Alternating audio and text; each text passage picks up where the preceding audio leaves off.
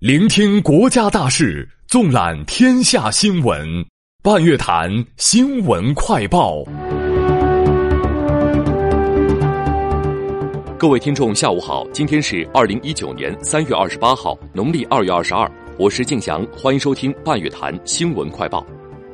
政治领域，习近平结束对意大利、摩纳哥、法国国事访问，回到北京。李克强在海南考察时强调。更大激发市场主体活力，着力破解发展和民生难题。中共中央办公厅印发《公务员职务与职级并行规定》，国务院新闻办发表《伟大的跨越：西藏民主改革六十年白皮书》。法治领域，公安部原党委委员、副部长孟宏伟严重违纪违法被开除党籍和公职。湖南公安近日破获一起案值上亿元的特大生产销售有毒有害食品案，抓获嫌疑人四十四人，缴获各类产品二百余万份。河南中牟男子杨某怂恿朋友潘某酒后驾车，引发交通事故，潘某因醉驾被处理，杨某也因涉嫌危险驾驶共同犯罪被刑拘。科技领域。我国科研人员新近研发出一种可以与医学影像联合使用的人工智能系统，可以在无创条件下为病患完成癌症分级。民生领域，最高法发布三十六条措施，从案件审理等四方面依法全面平等保护台湾同胞合法权益。银保监会批准筹建首家外资养老保险公司。全国总工会等三部门发文，将在内地、大陆工作的港澳台职工纳入当地劳模等荣誉称号评选范围。财政部等四部委发出通知，降低新能源乘用车、新能源客车、新能源货车补贴标准，促进产业优胜劣汰。四川从四月一号起，对正常装载合法运输的计重收费货车实施差异化收费，降低车辆通行费支出。国家统计局发布数据，今年一至二月份，全国规模以上工业企业实现利润总额七千零八十点一亿元。教育部发布的数据显示，二零一八年度我国出国留学人员总数为六十六点二一万人。应急管理部消息，近期应急管理部门将开展为期一个月的危化品、煤矿、非煤矿山、消防四个行业领域专项执法检查。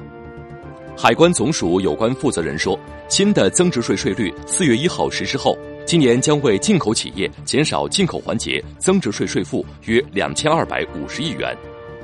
国台办发言人介绍，高雄市长韩国瑜率团访问港澳及深圳、厦门取得的成果。他表示，这充分说明在坚持“九二共识”基础上，两岸城市交流合作前景广阔。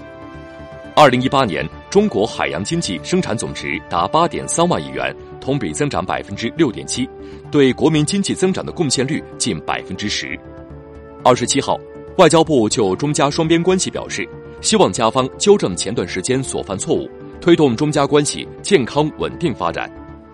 二零一九年下半年，河南省将实现全省高血压防治项目全覆盖。无论是药品费用还是医师指导，患者都将获得巨大利好。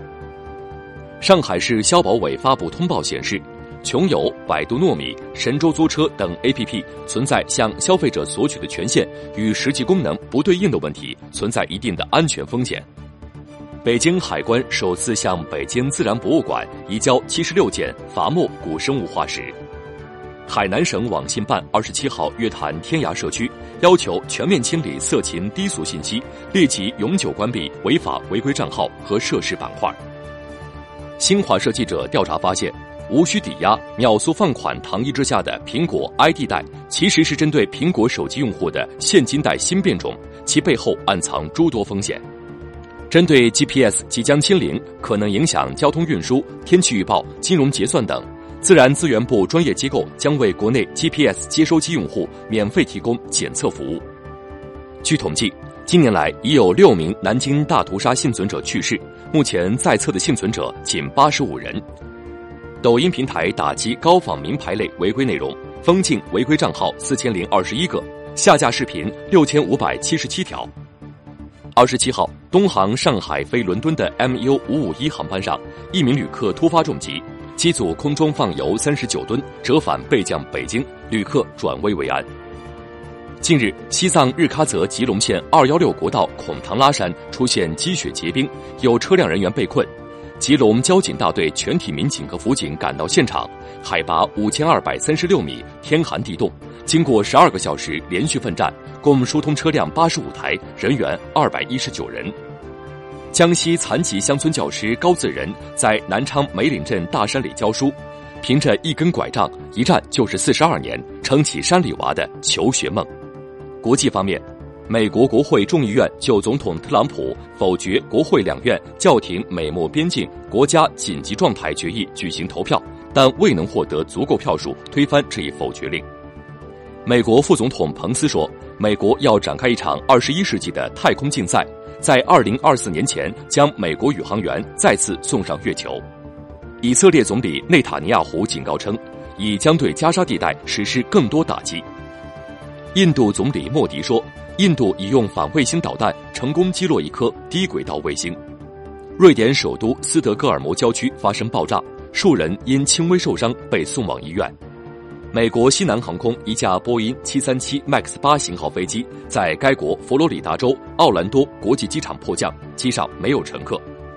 加拿大警方二十六号找到日前被绑架的一名中国留学生，被绑学生身上有擦伤，已被送医院检查。加拿大研究人员确认，1991年在加拿大萨斯喀彻温省发现的霸王龙骨骼化石，源自迄今发现的世界最大霸王龙。